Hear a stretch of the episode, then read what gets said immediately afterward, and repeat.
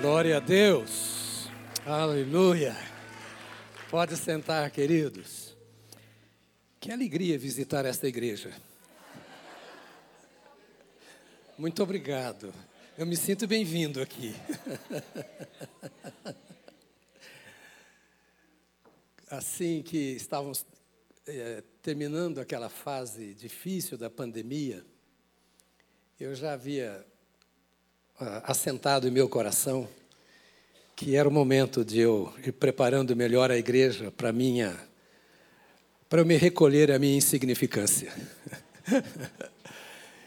e uma das melhores maneiras eu achei era deixar que outros colegas fossem assumindo, é, já que não cabe todo mundo é, no mesmo horário nesse templo, então que outros colegas fossem assumindo definitivamente cada posição, a fim de que a igreja possa continuar sendo pastoreada. É? Por isso eu me retirei daqui e deixei que parte da equipe fosse crescendo juntamente com vocês. É? Me concentrei numa reunião só, deixando todas as outras com os outros colegas. É, nós somos uma igreja só. Pastores, nós somos uma só equipe. Eu quero dizer a você com muita alegria. Se eu posso falar de orgulho santo, acho que não existe, mas vamos fazer de conta que exista, não é? Eu tenho assim um orgulho dos nossos colegas de equipe, dos pastores dessa igreja. São homens de Deus comprometidos, com suas famílias comprometidas, são sérios, conhecem a palavra, são bem preparados, são confiáveis. Né? Então eu fico muito tranquilo e de, das 11 reuniões que nós temos na semana, então eu só venho numa. Porque eu posso confiar nos meus colegas, e isso já faz muitos anos, sabendo que a igreja vai bem assim. A igreja não é minha. Todos nós somos do Senhor e Ele é o pastor e o sumo pastor da igreja, não é? Devemos cuidar como ovelhas, como líderes, trabalhando juntos, mas andamos em unidade no nome de Jesus. E eu agradeço aos irmãos esta cooperação e os ah, incentivo a convidar mais gente, a evangelizar mais, a trazer. Oito horas da manhã havia muita gente que levantava às seis para ir para a missa, né? e você pode levantar um pouco mais cedo né? e evangelizar e trazer pessoas também. Nossa gratidão ao nosso irmão lá de São Bento, né? já fiquei lá no hotel de vocês, né? dormi lá. Quem já foi para São Bento tem hotel para você, paga né, a conta, mas tem hotel lá para você ficar, não é? Ah, eu quero mostrar uma foto para vocês, já já eu prego.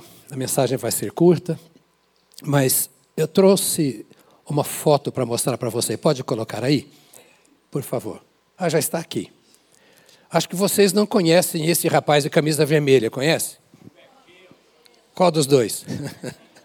hein? Gilbertinho. Você conhece. Como é que você conheceu o Gilbertinho? Na rua. Você também estava lá? Trabalhando. Quarta, quinta e sexta eu estava pregando num congresso que acontece em Cocalzinho, no interior de Goiás, para lá de Brasília, uma hora e meia. É uma missão com a qual me relaciono já há mais de 30 anos, ainda do tempo de Belo Horizonte. Trabalha só com recuperação de homens de rua, de mendigos. E quando viemos para São Paulo, é, no final do primeiro ano, eu tomei posse aqui no dia 1 de janeiro de 2000. Então, em dezembro de 2000, nós fizemos aqui um, um jantar de Natal. Éramos ainda poucos, nas três salas ali, nós reunimos a igreja e fizemos um jantar de Natal. E sobrou muita comida. Então, o doutor Gilberto, sogro do pastor Ivener, que não era crente ainda, e veio naquele dia, aqui no Natal, eu não o conhecia. Ele procurou e disse: Pastor, sobrou tanta comida. O senhor não permitiria que a gente levasse essa comida para os mendigos? É claro. Foi o nosso primeiro trabalho que deu origem à BCP, ao INSEC, etc.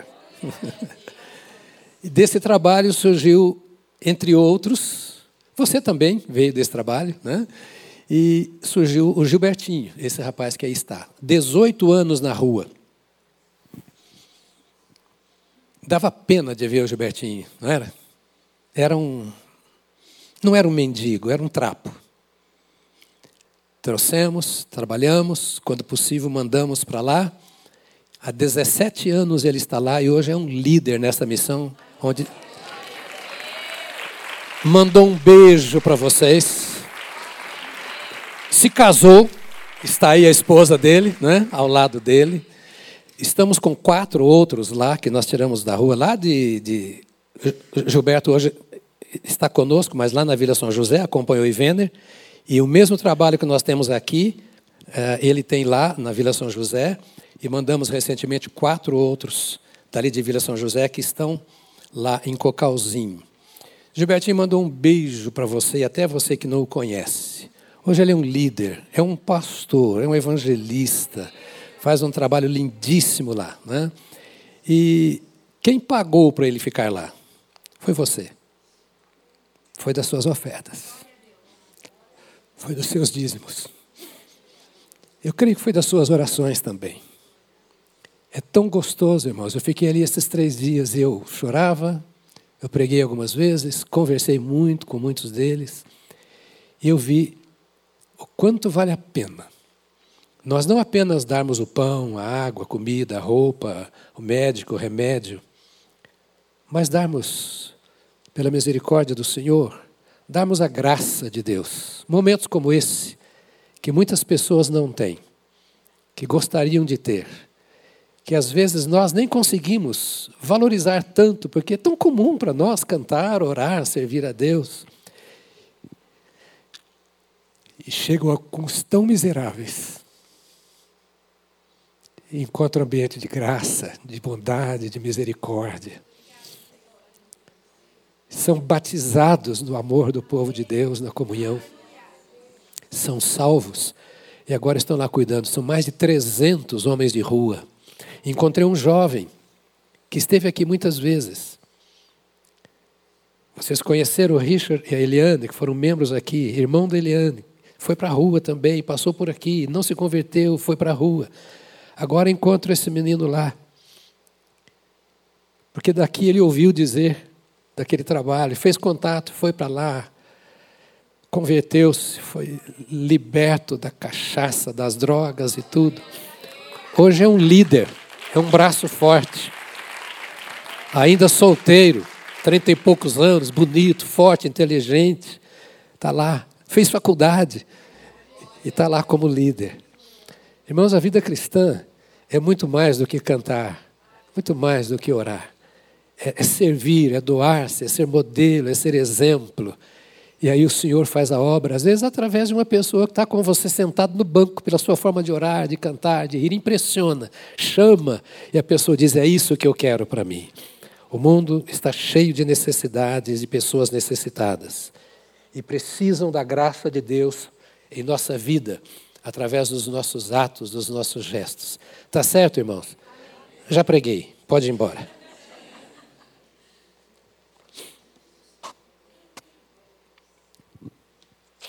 Acho que estou ficando velho, preciso aposentar mesmo.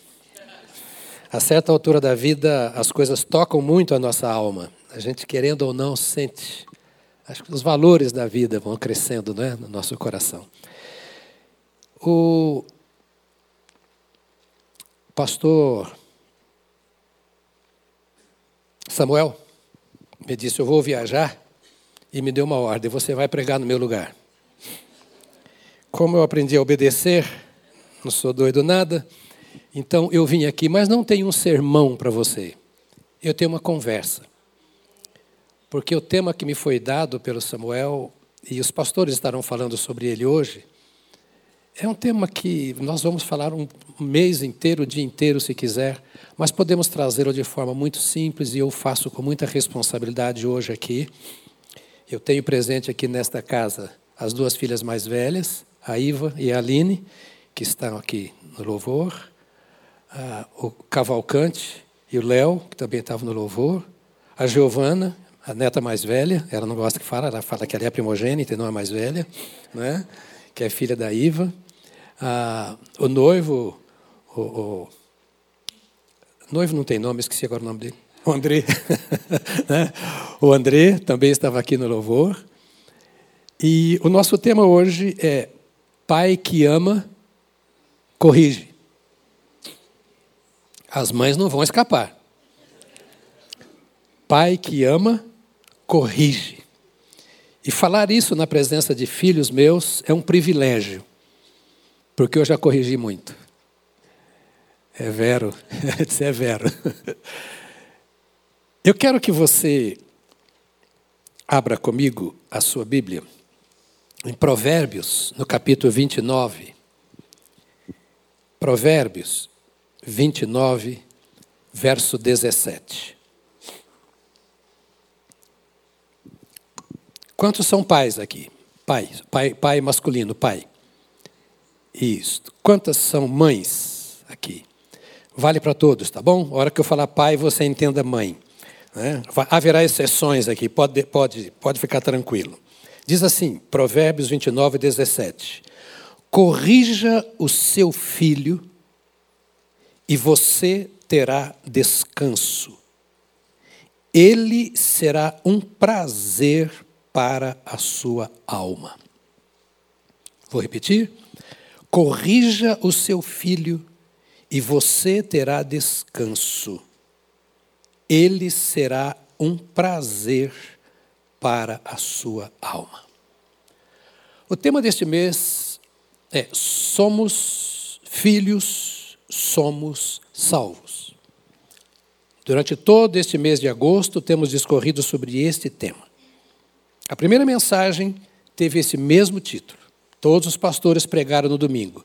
Somos filhos de Deus, então somos salvos. Filho é aquele que nasceu de novo. E se você nasceu, não dá para desnascer. Você nasceu, nasceu de novo. E como a vida que você recebeu quando você nasceu é eterna, significa sem fim, a palavra no grego é eiston aionion, é para todo sempre, é eternamente então você é eternamente filho, se você já recebeu a Jesus. Então, você nasceu de Cristo, você é filho, você é salvo. O segundo domingo nós falamos sobre seja pai como é o seu pai com P maiúsculo. Ou seja, seja pai como Deus, o seu pai, é. Seja para o seu filho aquilo que Deus é para você como pai. Está subindo o nível. Porque você é humano. Está sendo chamado para ser imitador de Deus. Amém, queridos? Imitador de Deus. Você não é imitador do seu pai. Meu pai foi um homem de Deus. Eu conheci a Deus através do meu pai e da minha mãe. Fiz uma manifestação pública com sete anos de idade, num culto na segunda igreja batista de Maringá, no Paraná. Sete aninhos, um frio tremendo. Mas a minha experiência com Cristo foi na minha companhia, com meu pai e com minha mãe. E esta foi a mesma experiência dos meus três irmãos. São mais velhos do que eu, e eu faço 70 anos daqui uns dias. Os outros são todos bem mais velhos. O mais próximo de mim é 12 anos mais velho que eu. Todos conheceram a Jesus dentro da nossa casa. Experiência de vida, o apelo público nós aceitamos lá na igreja, mas a experiência foi em casa. Seja pai como é o seu pai celestial. E o terceiro, domingo passado, vocês ouviram as mensagens sobre filhos, vós sois de Deus. Estamos falando nesta relação de filho com pai e de pai com filho. Hoje, pai que ama, corrige.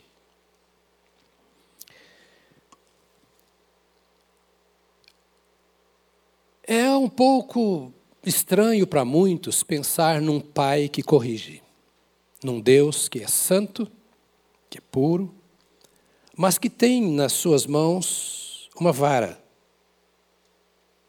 para a correção daquele filho que se rebela de vez em quando. Alguém aqui já se rebelou contra Deus alguma vez? Alguém aqui já viu que estava apanhando de Deus alguma vez? A Bíblia nos mostra, de Gênesis a Apocalipse, desde o primeiro encontro com Deus, de Deus com, Abraão, com Adão, depois que Adão pecou, ali foi a primeira correção no sentido de, peia. Até ali o Senhor vinha orientando, mas na hora do erro, o Senhor fez uma terrível correção. Mas não foi a primeira vez que Deus fez isso. Ele expulsou dos céus um grupo de anjos rebeldes. Porque Deus é Pai. E a responsabilidade do Pai é manter a ordem na casa. Esta é, não é a mãe a responsável por pôr ordem na casa. Não devemos transferir para a esposa a responsabilidade de governar a casa. Eu estou falando das coisas do ponto de vista bíblico, porque o mundo está de cabeça para baixo. Nós estamos tentando organizar a nossa vida como filhos de Deus, porque Ele nos pôs no caminho da organização quando entrou em nossa vida por meio de Jesus Cristo. E Deus corrige os seus filhos, desde o Éden, e fará assim até a nossa partida. Lá, após a morte, nós não seremos mais corrigidos, porque não haverá mais pecado, não haverá mais erro. Lá nós seremos promovidos de glória em glória, tomando posse, passo a passo, da herança e quando falamos de passo a passo da herança, estou falando de galardão. E galardão é o prêmio pela graça de Deus que nos resgatou por meio de Jesus Cristo, que apagou a condenação da nossa culpa e santifica a nossa vida pelo Espírito Santo. Então, um pai que continua trabalhando nosso coração e na proporção em que nós somos servos, obedientes ao Senhor. A Bíblia nos ensina, e vale a pena pensar e estudar sobre isso depois, porque diz muito respeito, ilustra o papel do Pai. A Bíblia nos ensina que, na medida em que nós vamos agradando a Deus, Deus vai nos premiando com aquilo que ele chama de galardão, que é próprio dos seus servos. Às vezes, para podermos progredir, então, o Senhor nos corrige. A Bíblia diz que ele disciplina aqueles a quem ele ama. A disciplina é um ato, primeiramente, de Deus, um ato de amor. E se Deus, que nos ama, por causa deste amor e na força deste amor, nos disciplina como Pai, Ele está dizendo: vocês são semelhantes a mim, e tem a responsabilidade de disciplinar os seus filhos no mesmo amor, da mesma forma que eu faço. Essa questão da disciplina hoje é um escândalo para a cultura atual. Quando você fala em um pai castigar um filho, em um pai corrigir um filho, em um pai e uma mãe bater num filho, é contra a cultura, contra a cultura do mundo mas não contra a cultura divina. Eu, do meu pai, eu me lembro ter apanhado uma vez quando eu tinha cinco anos de idade. A única vez que eu me lembro. Mas da minha mãe eu apanhava quase todo dia, então eu não precisava mais apanhar do meu pai. e a minha mãe batia bem, só. Na minha casa tinha uma fileira de é, eh, 23 pés de café. Era um quintal muito grande, tinha 700 e tantos metros quadrados. Tinha vara de café à vontade. Eu já sabia que na hora que fosse necessário ia apanhar com vara de café. Então eu subia no pé de mexerica, no pé de manga para escapar, mas uma hora eu tinha que descer. E eu não era tão rebelde assim, mas apanhava quase todo dia. Né? É, é, a, a verdade é que é responsabilidade dos pais disciplinar. Você sabe disso. Então, eu nem vou falar muita coisa, porque é, é só pontuar para que você sinta mais à vontade e autorizado pelas cabecinhas. Eu vejo que grande parte aqui não tem mais filho na hora da correção, mas você pode ensinar os seus filhos a corrigir os deles também quando eles se casarem, não é? é, é, a necessidade da correção, da disciplina, de colocar o filho no caminho correto. Então a Bíblia traz a ordem que nós lemos aqui: corrija o seu filho e terá descanso. Ele será um prazer para a sua alma. E você diria assim, mas corrigir significa bater, açoitar com vara. Não vai embora com raiva de mim, nós vamos ler a Bíblia. Vamos dar uma olhada ao que diz Hebreus, capítulo 12, versos 5 a 11. Hebreus 12, 5 a 11. Eu vou ler aqui numa versão que não é comumente lida aqui na igreja, mas você acompanha que é a nova versão transformadora. Crente deve ter várias versões da Bíblia, porque uma vai clareando a outra. Algumas coisas que você não percebe bem numa, você vai perceber na outra versão. E diz assim, Romanos 12, 5. Ah, Hebreus, desculpa, Hebreus 12, 5. Acaso vocês se esqueceram das palavras de ânimo que Deus lhes dirigiu como filhos dele? E de, ele disse: Olha, palavras de ânimo. Ele disse: Meu filho, não despreze a disciplina do Senhor. Olha a palavra de ânimo do Senhor. É você dizendo para o seu filho: Meu filho, não despreze as varadas que eu vou dar em você. Deus é o nosso Pai. Santo, perfeito, justo, que nos deu filhos, para que cuidemos desses filhos para Ele. Os filhos não são nossos. Assim como nós não pertencemos a nós mesmos. Meu filho, não despreze a disciplina do Senhor. Não desanime quando ele o corrigir, pois o Senhor disciplina quem ele ama e castiga todo aquele que aceita como filho. Ou seja, se você se apresentou a Deus, tu és o meu pai, e ele diz: Eu te aceito como filho automaticamente ele está dizendo: aceite a minha disciplina. Há pessoas que têm briga com Deus porque estão sendo disciplinadas. E às vezes não entendem que a situação que estão vivendo é de disciplina. Deus está podando, Deus está colocando no canto, Deus está falando pesado nos ouvidos. Deus está tirando alguma coisa para chamar a atenção. O que está acontecendo com você não é bom. Eu quero que você mude essa postura. Deus disciplina.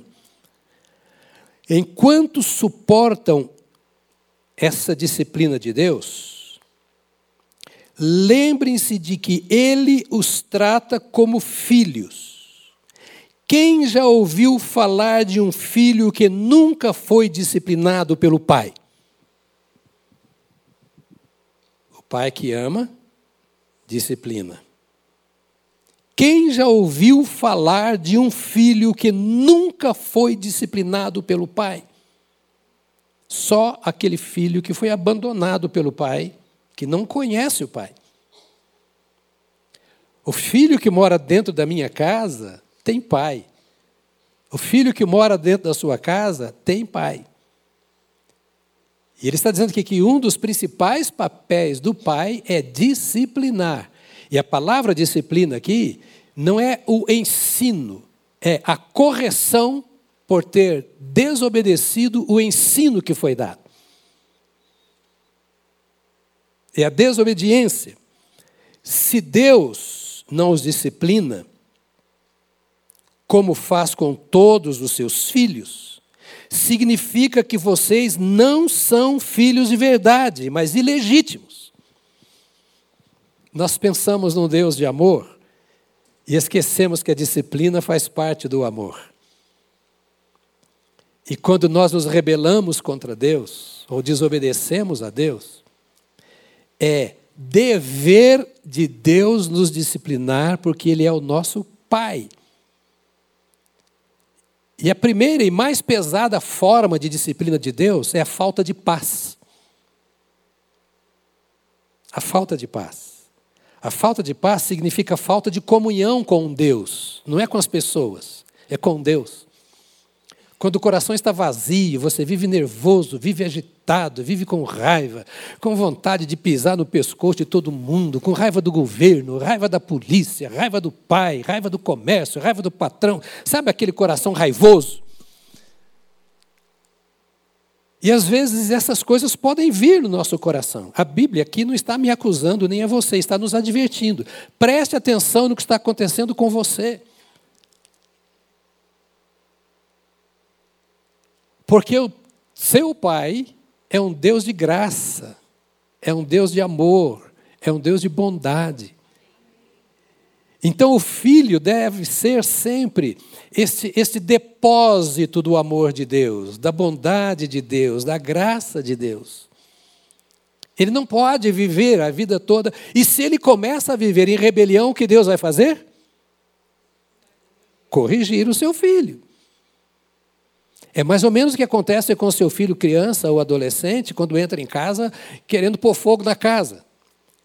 Você o recebe com amor, a mesa está posta, você pagou a escola, você deu a roupa, você o cercou de toda a graça necessária, com o mínimo que você possa dar, mas você é o abrigo, é a segurança, é a referência. Né? É, é, é, é, o abrigo mesmo daquele filho. Agora ele começa a bagunçar, o que você faz com ele? Põe no canto, fala pesado. Não é assim? Você não vai deixar que o filho bagunce a casa. Nós somos filhos de Deus. Logo, Deus é o nosso Pai. Consequentemente, como filhos, nós sabemos que o pai tem direito de nos corrigir. Ah, mas eu sou crente. O crente tem que ser mais corrigido que o outro, porque ele é filho legítimo.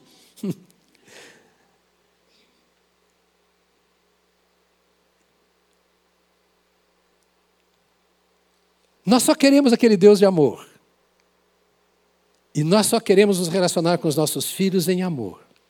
Mas o amor exige a disciplina. Uma vez que respeitávamos nossos pais terrenos, que nos disciplinavam, não devemos nos submeter ainda mais à disciplina do Pai do nosso espírito e assim obter vida. Observe o que está dizendo os nossos pais que nos disciplinavam.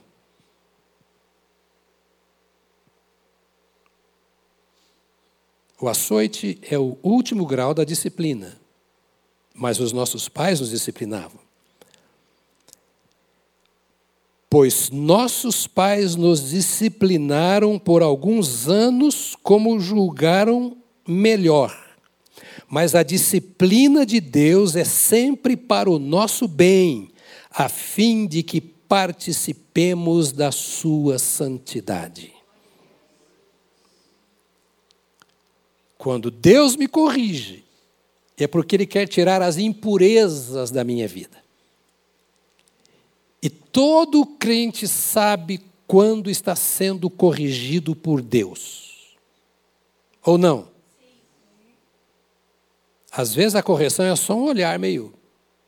Hum? Às vezes é uma palavra um pouco dura. Às vezes é um silêncio mortal. Às vezes é deixar no aperto. E às vezes é um castigo para valer.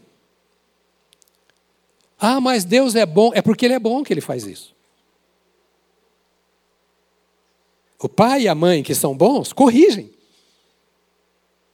E o filho chora, e às vezes o pai chora junto. Não há prazer num pai, numa mãe, em usar a vara com o seu filho. Mas para ter o prazer de ter o seu filho bem, vivendo de forma justa, honesta, disciplinado, sobretudo no Senhor, muitas vezes é preciso, não muitas, mas algumas vezes é preciso uma correção um pouco pesada. Nenhuma disciplina é agradável no momento em que é aplicada. Ao contrário, é dolorosa. Mais tarde, porém, produz uma colheita de vida justa e de paz para os que assim são corrigidos. Cada família é a cara do pai que a formou. Não é da mãe, não. Eu sei que quando o pai falha, a mãe entra e santifica. Mas a família é a cara do pai que formou. O maior responsável pela formação da família, pela correção dos filhos, é o pai e não a mãe. A mãe vive mais tempo com os filhos, então ela é mais morrinha um pouquinho, como diz o mineiro. Né? Ela está mais ali, falando e etc. Sob a cobertura do pai. A grande falácia da nossa geração e de algumas anteriores é que o pai tem entregue à mãe a responsabilidade de educar e disciplinar os filhos. Porque é a mãe que passa mais tempo e etc. Mas não é a primeira responsabilidade da mãe, é do pai. Deus, como pai, nos deu esse exemplo. E agora aqui, a Bíblia está chamando a nossa atenção para isso. Porque ele, o pai, é o líder da mulher, é o cabeça da mulher. Significa que ele é o primeiro responsável.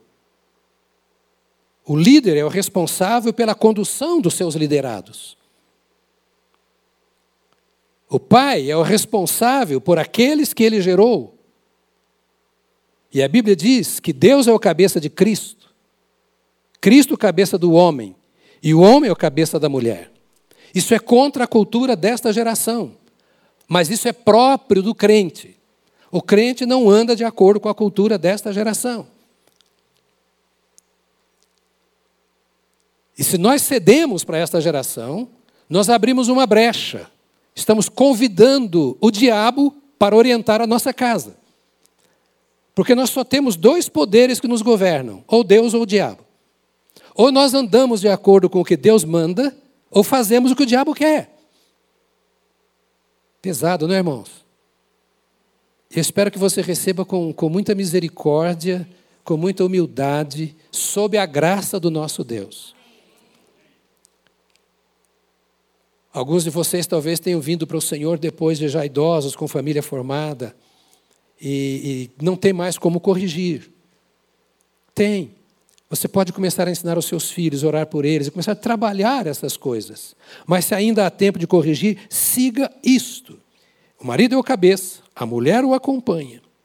O marido é o responsável, é o líder da família. Olha Efésios, capítulo 5, verso 25 a 28.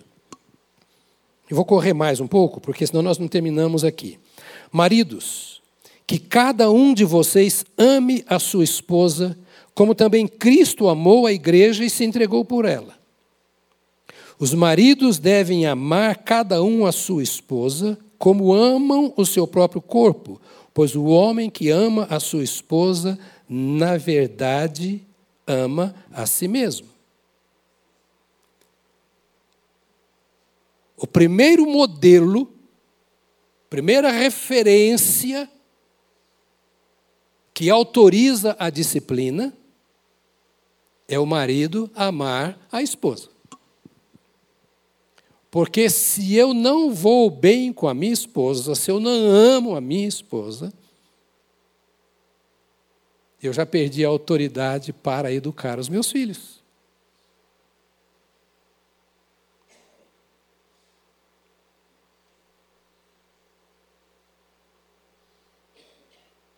E quem dá autoridade é Deus, não são os meus conhecimentos.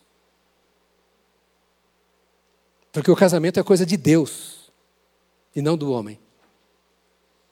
E como é coisa de Deus, ele é atacado pelo inimigo, porque o inimigo ataca o que é de Deus. É a Deus e aquilo que é dele. E a maior instituição na face da terra é o casamento. Não é a igreja, é a família. A igreja surgiu como também um instrumento de cura para a família. Por isso os crentes têm que viver bem. Quantos são crentes aqui? Tem que viver bem. É obrigação. Agora, para cumprir essa obrigação, você conta com a graça do Senhor.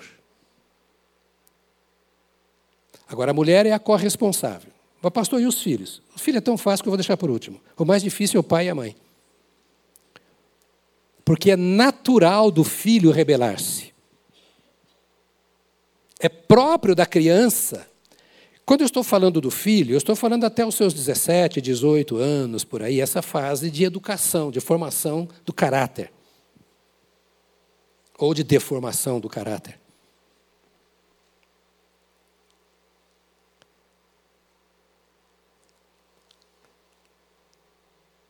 Biblicamente e não culturalmente, tudo aquilo que nós fazemos do ponto de vista da cultura é um problema nosso. Porque a cultura vai muitas vezes contra o que é de Deus. Mas, biblicamente, o que nós estamos vendo aqui, a mulher é corresponsável, ela é auxiliadora idônea. Ou seja, ela está no mesmo nível temos militares aqui, é mais ou menos assim, ó. Os dois são coronéis. Só que um é o mais antigo. O mais antigo é a autoridade maior. Tem a mesma patente. Mas se o cara é mais antigo ou ele é mais velho, ele é autoridade sobre aquele que tem a mesma patente, é mais novo. Esta é a semelhança do ponto de vista bíblico. O marido e a mulher têm a mesma patente. Ela é a co-administradora. Ela é a auxiliadora idônea. Mas o marido e pai não têm o direito, biblicamente, de transferir para a esposa a educação do filho. Eu cuido da dispensa, do aluguel, da escola, pago tudo e você cuida das crianças. Não. Mas eu fiz esse acordo, o problema é seu, Deus não fez esse acordo. Nós somos seguidores de Deus e não da cultura. Por isso a igreja é uma contracultura e pouca gente quer estar na igreja. Veja que eu estou falando agora de coisa prática da igreja. E como é que nós vivemos o evangelho em nossa casa? A mulher, ela é apenas a auxiliadora idônea, diz a palavra de Deus. Ela governa a casa debaixo da autoridade do marido.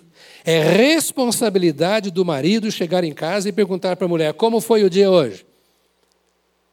O que foi difícil para você? Onde é que eu tenho que entrar nesse negócio? Com quem eu tenho que conversar? Qual problema tem que ser resolvido? Não, o problema é seu, você está aqui, é seu filho, você também tinha que. Não, ela não tinha também. Se ela não pôde, ela é apenas a auxiliadora idônea. As irmãs me protejam quando terminar o culto, por favor.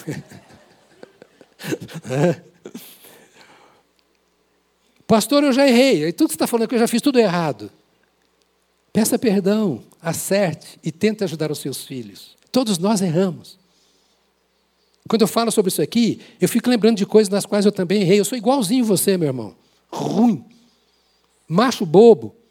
Sabe? Nós somos tudo igual. Quando eu me casei, existia apenas um livro sobre família nesse Brasil evangélico. Foi depois da metade dos anos 70, por aí, que começaram a surgir livros para família, livros para família, livros para família. Eu fui o primeiro pastor a criar um ministério de família na igreja da Lagoinha, porque não tinha. E foi depois de eu quebrar muita cabeça com muita coisa. Eu fui participar do primeiro evento para a família, já no meu segundo ano de casamento, já tinha errado para chuchu.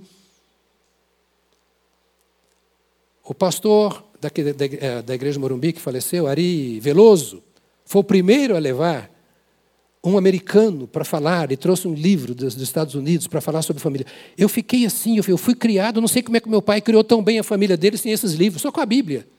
Acho que a Bíblia é suficiente. Hoje nós temos livros para a família para todo lado e ninguém lê. E se lê, não está nem aí. Isso é coisa dos crentes.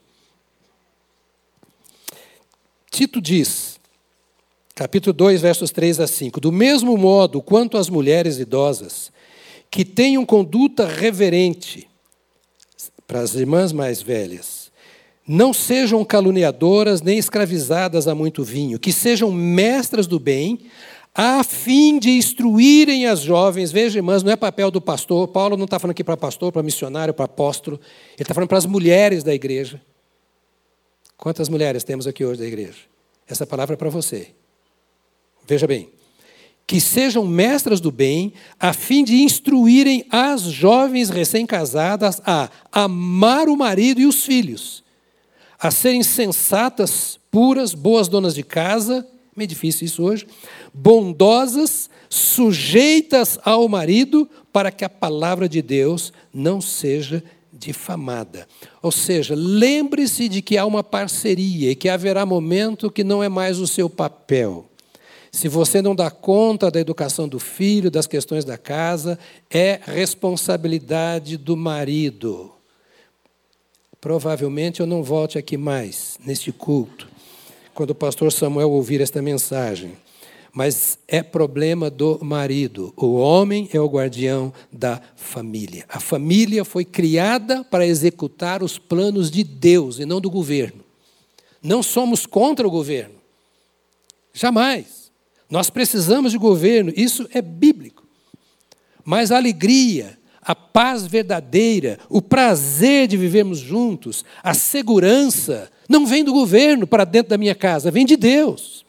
Eu posso ter dinheiro quanto quiser, posso morar num palácio, eu posso ser o que for, mas se eu não estiver andando de acordo com a palavra de Deus, não haverá paz. É daí que vem o divórcio, é daí que vem a bebedeira, é daí que vem a divisão de família, é daí que vem as drogas. É a falta da presença de Deus. E muitas vezes porque o pai e a mãe quer fazer de tudo, mas não faz o que precisa, que é andar de acordo com o propósito de Deus. Então, o homem e a mulher devem, em primeiro lugar, amar a Deus. Diga comigo, amar a Deus. Para se sujeitar à palavra de Deus, que não é fácil, é preciso amá-lo. Depois de amar a Deus, amar um ao outro. E amando a Deus e ao seu cônjuge, amar os filhos. Esse é um segredo para que possa executar o projeto de Deus. Então, os filhos devem amar os irmãos e amar aos pais com o mesmo amor. Então, podemos imaginar o perfil de uma família como essa? Que maravilha que será! Agora vamos. É,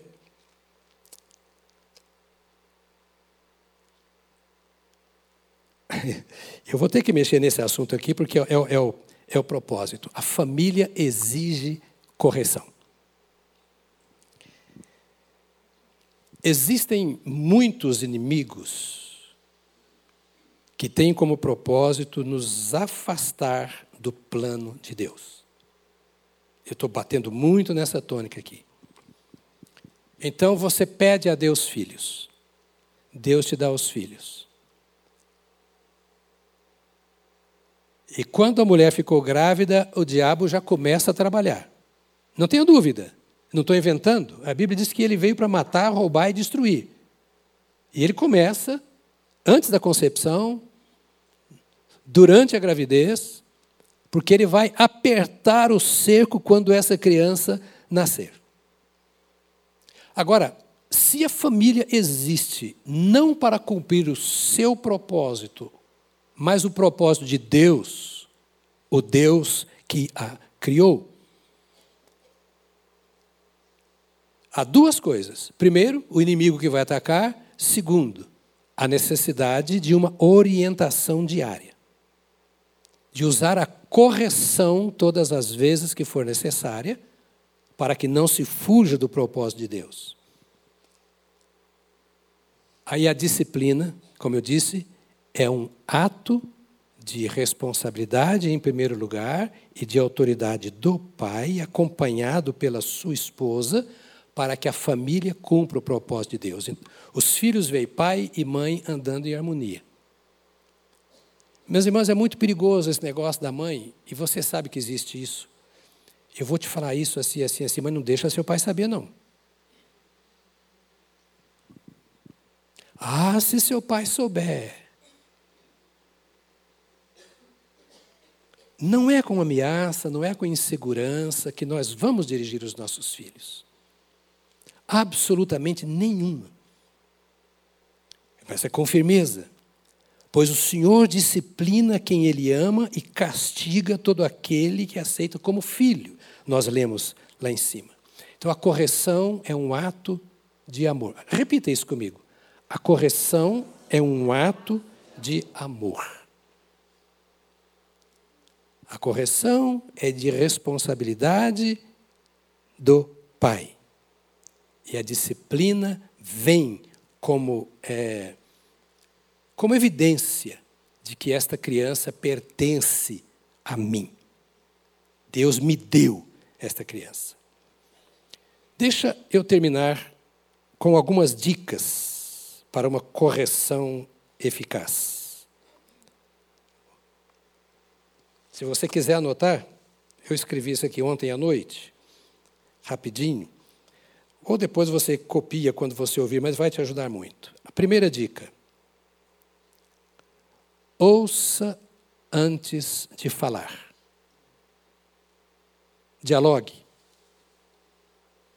Ouça o seu filho todos os dias. Ouça a sua filha todos os dias que puder. Está triste? Vai lá, conversa um pouquinho. Você está desconfiado? Ora bastante antes. Alguma coisa está errada. Não vai na força da carne. Não vai com a ira à frente. Mas ore ao Senhor. Não deixa para lá, não. Chama para si a responsabilidade. Senta e conversa. Você encontra muitas vezes na Bíblia o exemplo de Deus como que nos chamando para um bate-papo. A segunda coisa, corrija com base em fatos e em verdade, não em desconfiança ou boatos. Há muito espancamento porque já chega com o nervo à flor da pele. Há muita palavra dura por não ter tido diálogo, não compreender. Então corrija com base em fatos. Nós sempre temos uma sensibilidade, mas será que, eu acho que, e você dorme com aquilo, perde o sono com aquilo, levanta nervoso e larga logo uma palavra dura e fere a alma. E a ferida na alma é mais difícil de ser curada do que a ferida no corpo. Não corrija enquanto você não estiver convencido da verdade dos fatos. Ou seja, não corrija com base na desconfiança. Eu acho que esse negócio tem cheiro de não sei o quê. Não corrija com base em boatos. Quando seus filhos são pequenos, tem vizinho, parente, que chega, fala tudo, você já vai batendo, já vai corrigindo, já vai falando duro. Absolutamente não. A terceira coisa, corrija como prevenção e não como último recurso. Não deixe para falar quando você não aguenta mais. Não fica cozinhando o galo. Menino, a paciência da Menino, menino, uma hora você vai ver. Não, uma hora não, a hora é agora. Não espere chegar aquela hora. Se puder evitar ter que bater, corrigir, açoitar, castigar, sei lá o quê, evita. Às vezes nós temos que dar aquela correção dura, porque nós não nos preparamos, não nos prevenimos. Corrija com compaixão e não com condenação. Corrija com compaixão, como Deus nos corrige com compaixão. Ele olha para nós e diz: que pena. Mas eu não vou te matar. Não vou te espancar. Eu vou te corrigir com amor. Corrija para fortalecer e não para oprimir. Meus irmãos, a coisa mais fácil e mais comum na família é os pais oprimirem os filhos. porque não têm estrutura emocional, ou não conseguem agir como devem e na hora certa. Então, de repente, trata com tanta dureza e falta compaixão. Ai de nós, se Deus, o nosso Pai, a quem devemos imitar, imitar, não nos tratasse com compaixão nas nossas horas de fraqueza, de rebelião e de pecado.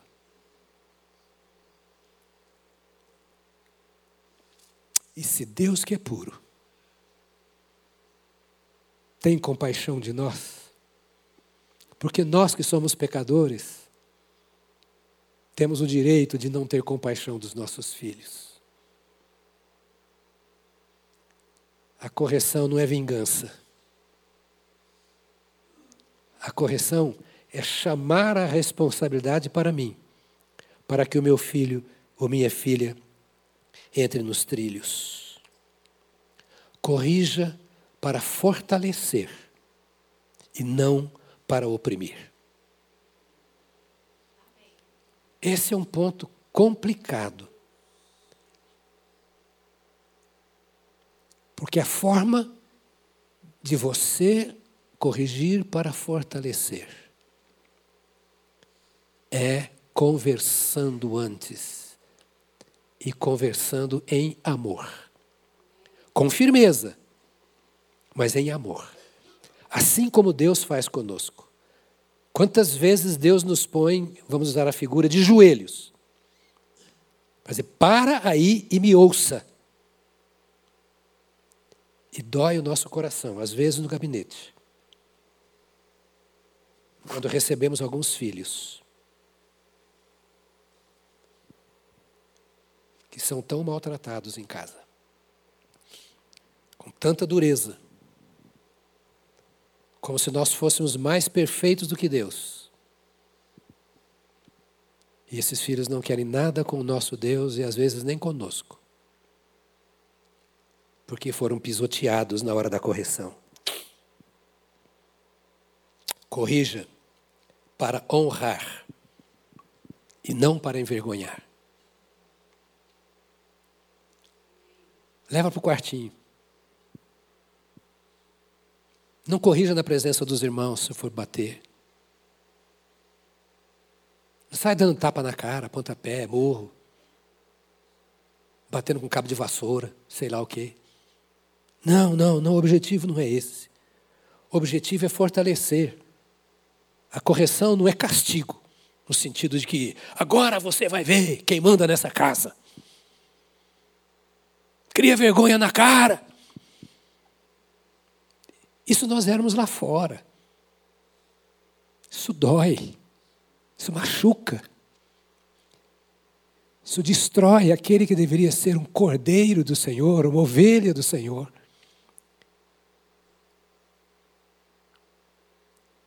E às vezes nós transferimos isso para o casamento dos nossos filhos, porque às vezes eles vão passar para lá aquilo que receberam aqui.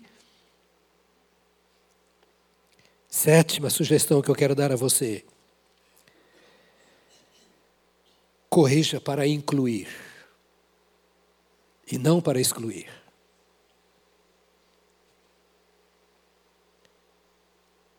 Coisa mais gostosa é você ter à sua volta os seus filhos por toda a sua vida. Porque eles sempre se sentiram incluídos na sua vida. Até naqueles momentos difíceis, de palavras duras, quem sabe de correção com vara, mas ele sabia, ele sabia, que você fazia aquilo em amor e ele aceitava. Oitava, são dez sugestões. Corrija para curar e não para ferir.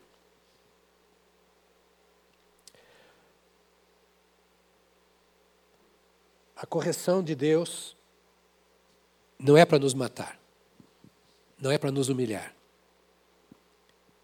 é para nos fortalecer. É para fazer com que nós nos sintamos aceitos, valorizados. Ou seja, meu Pai celestial viu que eu estou no caminho errado, que eu estou tomando ou para tomar decisões erradas.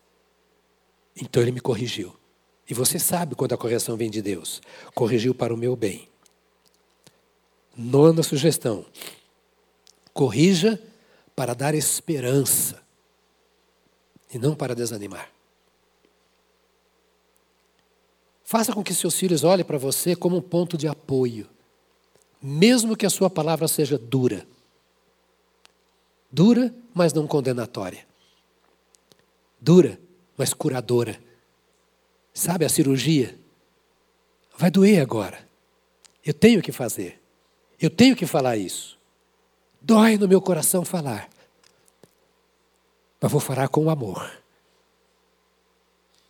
Te aceitando, te recebendo, te abraçando, quem sabe com você no meu colo. Olha como a instrução da palavra de Deus transforma a nossa vida e transforma a nossa família. E a última sugestão que eu quero te dar: corrija a serviço de Deus e não de si mesmo. Para atender os interesses de Deus e não os seus, a não ser que os seus sejam os mesmos de Deus. Porque Deus é o seu Pai.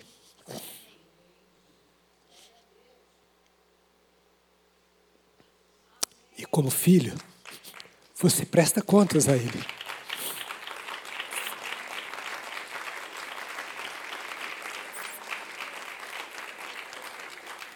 Fica de pé, por favor. Corrija o seu filho, e você terá descanso. Ele será um prazer para a sua alma. É o texto de Provérbios 29 que lemos corrija. Não entregue as traças. Não deixe que os outros corrijam. Corrija o seu filho, ele é seu, é filho. Corrija. Alguns de vocês são ainda solteiros. Alguns têm filhos pequenos. Mas para você que tem filhos adultos, ainda é possível corrigir. Meus filhos são grandes.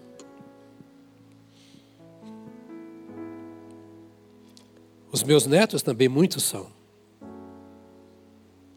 Tinha uma neta aqui cantando agora, com 23 anos. A mãe deve ter um pouquinho mais. Mas eu sento, se for necessário, e corrijo até hoje. E o marido está aqui do meu lado. Problema dele ter casado com ela. É filha minha, não dele. E todos os meus erros sabem. Que deu Léo, estava aqui agora há pouco. Que se for necessário conversar, eu vou conversar. Porque filho não tem prazo de validade. Nem estado civil. Nem profissão. Filho é filho. Doutor ou analfabeto. Casado ou solteiro. Homem ou mulher. Filho é filho. E eu vou orar com você agora como eu oro pelos meus. Eu me emociono, porque quando eu falo isso para você, eu falo do meu coração. E com todas as minhas falhas, os meus filhos servem ao Senhor. E com todas as falhas dos meus filhos, eu queria tanto que os seus fossem como os meus. Daqui a pouco vamos sair para almoçar com o Cavalcante, fez aniversário. Ontem almoçamos com a minha nora, que fez aniversário.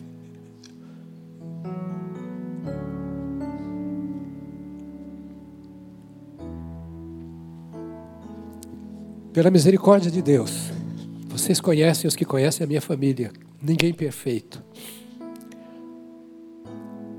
Mas todos estão aí na sua profissão, na vida secular, mas estão aqui no altar. Nenhum deles é melhor do que ninguém, são iguais aos outros.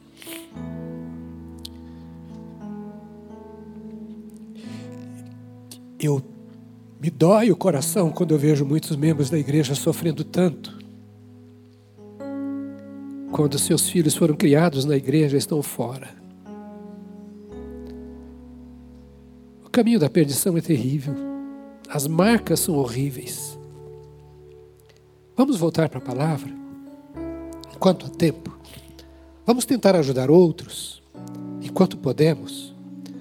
Vamos nos dedicar mais a estas coisas que são do dia a dia. Estamos orando a Deus pedindo dinheiro, pedindo emprego, que Deus promova os filhos, que os nossos filhos façam faculdade, que vão para o exterior, que não sei o quê. Mas o que adianta se a alma está podre? Se a família não consegue atingir o objetivo de Deus, se nós não somos esperança para o mundo, se o mundo não vê o exemplo do poder de Deus operando em nós. Como precisamos do Senhor. Como precisamos do Senhor. Como precisamos nos voltar para a palavra de Deus. Desliga a televisão. Sabe se necessário. Vai dormir mais tarde, levanta mais cedo a sua primeira igreja é a sua família. Sabe, o primeiro culto é a sua família. Seu primeiro amor é para a sua família. As suas fortunas, a sua riqueza moral, financeira, tudo é sua família. Deus te deu uma família que você quis ter. Você casou porque quis, você teve filhos porque quis. Assuma, em nome de Jesus, essa responsabilidade. Não deixe os seus filhos apodrecerem no mundo e ir para o inferno. E você tem todas as ferramentas na mão. Todas. Você pertence ao Senhor, foi salvo. Você tem a Bíblia na mão, você tem a igreja. Temos todos os ministérios que você precisa. Uma coisa que eu fiz quando cheguei aqui, tudo que é ministério para ajudar a família, eu trouxe para cá. Eu não estou lá, mas eu vou no mundo, viajo por aí, vejo o que tem, trago para cá. Põe pastores na frente e eles estão liderando. Muitos de vocês são líderes na área da família. Ocupe um pouco de tempo com essas coisas. Perdão passar do tempo com você. Mas leve isso no seu coração como um conselho. Não é um sermão, é um conselho. Feche os seus olhos. Pai, Obrigado por este rebanho tão precioso. Essas ovelhas são tuas e não minhas. Foi o Senhor quem perdoou os pecados e os salvou. Tu tens um propósito em ter feito isso. Não apenas levar os teus servos para o céu, mas dar-lhes uma vida de vitória aqui na terra. Que nesta manhã teu Espírito consolide a tua vontade no coração dos teus filhos. Traz o poder e a graça do Senhor sobre cada coração, homem e mulher. Dê aos teus filhos autoridade para corrigir os seus filhos, ainda que já sejam adultos. Mas põe a tua palavra e o poder do teu espírito no coração dos teus filhos para que eles, ó Senhor, cuidem dos seus filhos, para que nenhum deles vá para o inferno, para que nenhum deles destrua a sua vida e os seus relacionamentos nesta terra. Ó Senhor, usa o pai e a mãe aqui presente como lâmpada, como luz dentro da sua casa. Aperfeiçoe a nossa vida os nossos corações, o nosso conhecimento, a nossa ousadia, o poder do Teu Espírito em nós e a disposição, ó Deus, de proibir o inimigo de entrar nas nossas casas. Deus, teus servos e as tuas servas, um desejo profundo de ver o seu lar redimido aos pés de Cristo e os seus filhos criados no poder do Evangelho nós nos entregamos ao Senhor com todas as nossas necessidades nesta manhã. Eu abençoo o teu povo em teu nome. Que a tua graça vá com o teu povo. Que a unção do teu espírito governe cada homem e cada mulher.